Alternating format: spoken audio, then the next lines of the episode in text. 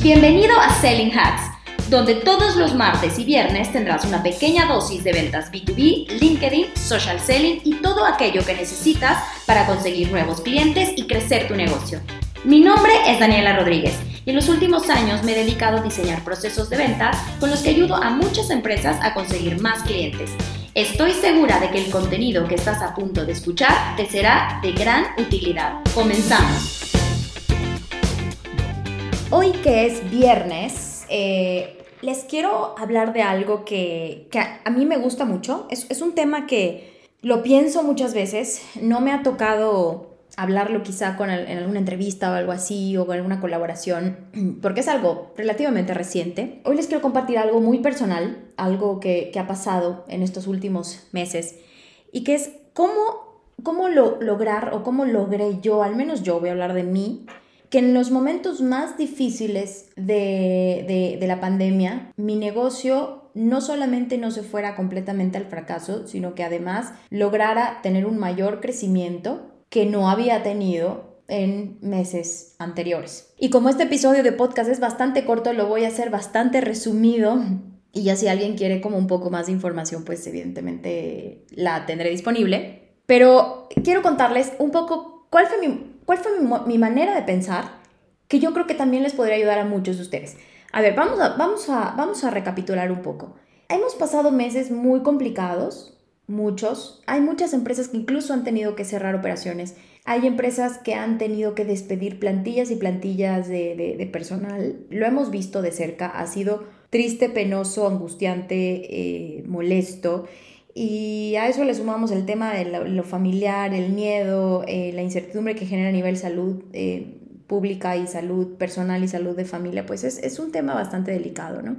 Cuando inicia todo el tema de, de, marzo, de abril, que empezamos como con el encierro total, yo mm, tenía clientes activos pero yo tenía un plan de crecimiento para este año que, estaba basado en otras cosas, ¿no? Y cuando empiezo a mandar muchas propuestas y propuestas y propuestas, me empiezo, a dar, me empiezo a dar cuenta por ahí de marzo y abril, no, abril, abril y mayo yo creo que fueron los meses más difíciles. Me empiezo a dar cuenta, abril vamos a decir, que la gente me decía, no, no, no, es que ahora mismo no, es que cómo, es que no sé qué va a pasar, no tengo ni un peso. Bueno, hay un punto en el que no podíamos sobrevivir con los clientes que, se tenían, necesitamos o sea, teníamos un plan de crecimiento y lo necesitábamos.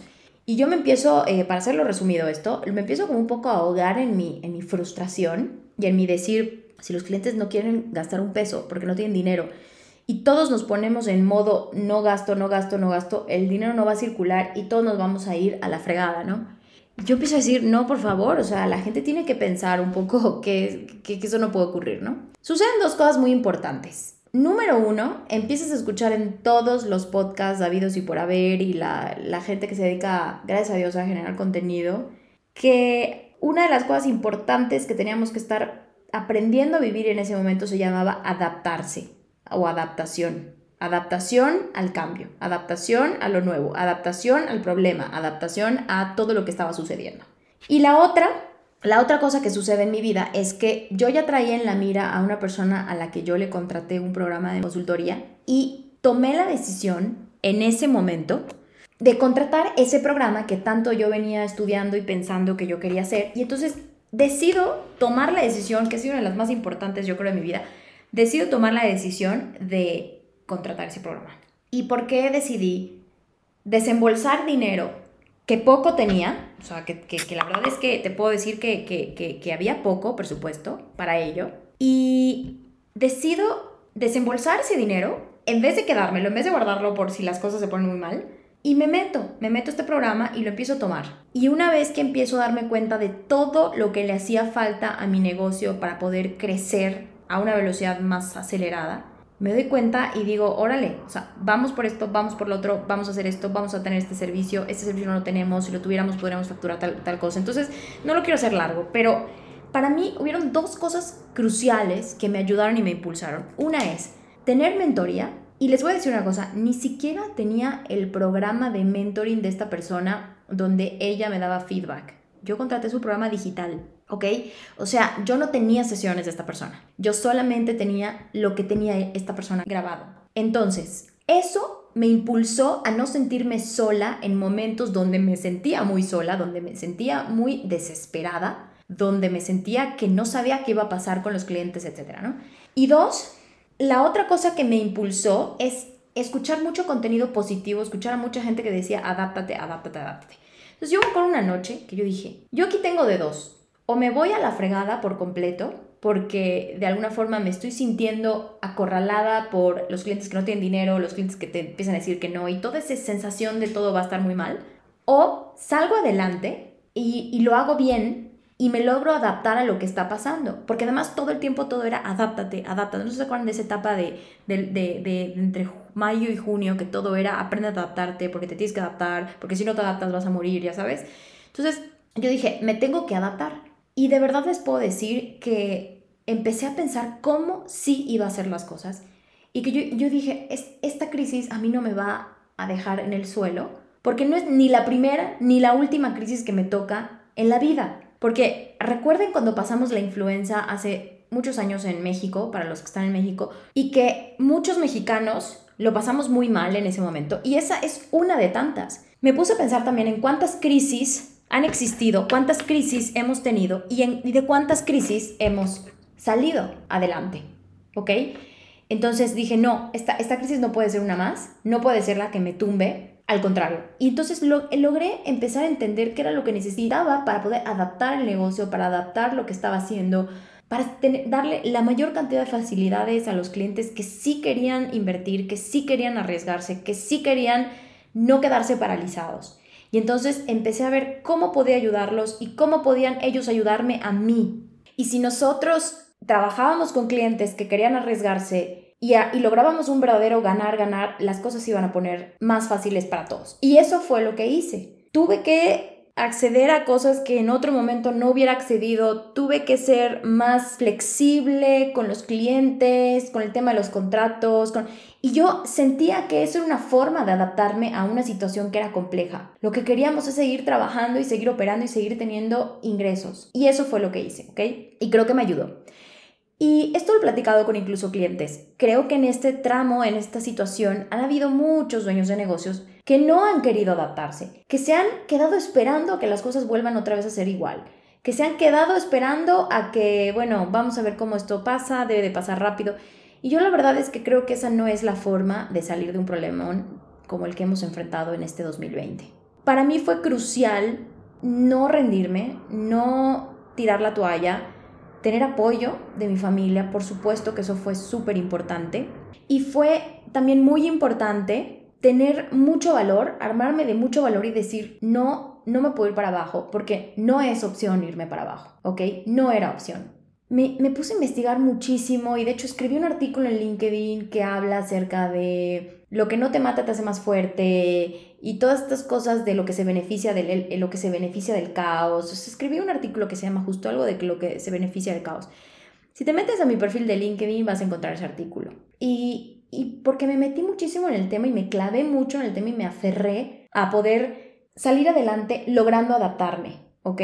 ¿Y por qué se los quiero compartir? Porque yo tengo la sensación de que aunque muchos ya lo lograron, ya lo están logrando, están bien, se sienten más cómodos, puedo tener la sensación de que hay otros que quizá todavía no logran salir del, bache, que todavía no logran entender cómo que adaptarme, pero cómo le hago, o sea, entonces lo que quiero, el mensaje que quiero comunicar hoy es, si es posible hacerlo, no es fácil, es, puede llegar a ser muy complejo, puede ser bastante, bastante, es un reto muy grande, pero de verdad sí existe la, forma de, salir adelante aún en una situación difícil. Y, y voy a terminar con algo que yo considero que es súper importante. Yo me he dedicado, todos lo saben, bueno, no todos, los que me siguen y que consumen mis contenidos saben, y los que no, si es primera vez, pues te lo cuento, que me he dedicado a las ventas durante toda mi vida, ¿no? Casi toda mi vida. Y nosotros, en ventas, estamos súper acostumbrados a que tenemos el objetivo, el objetivo, el objetivo del mes. Nosotros todos los meses tenemos un numerito en la cabeza que tenemos que cumplir, toda la vida. Porque si no, te despiden, porque si no, no te dan tu bono, porque si no, no cobras tu comisión,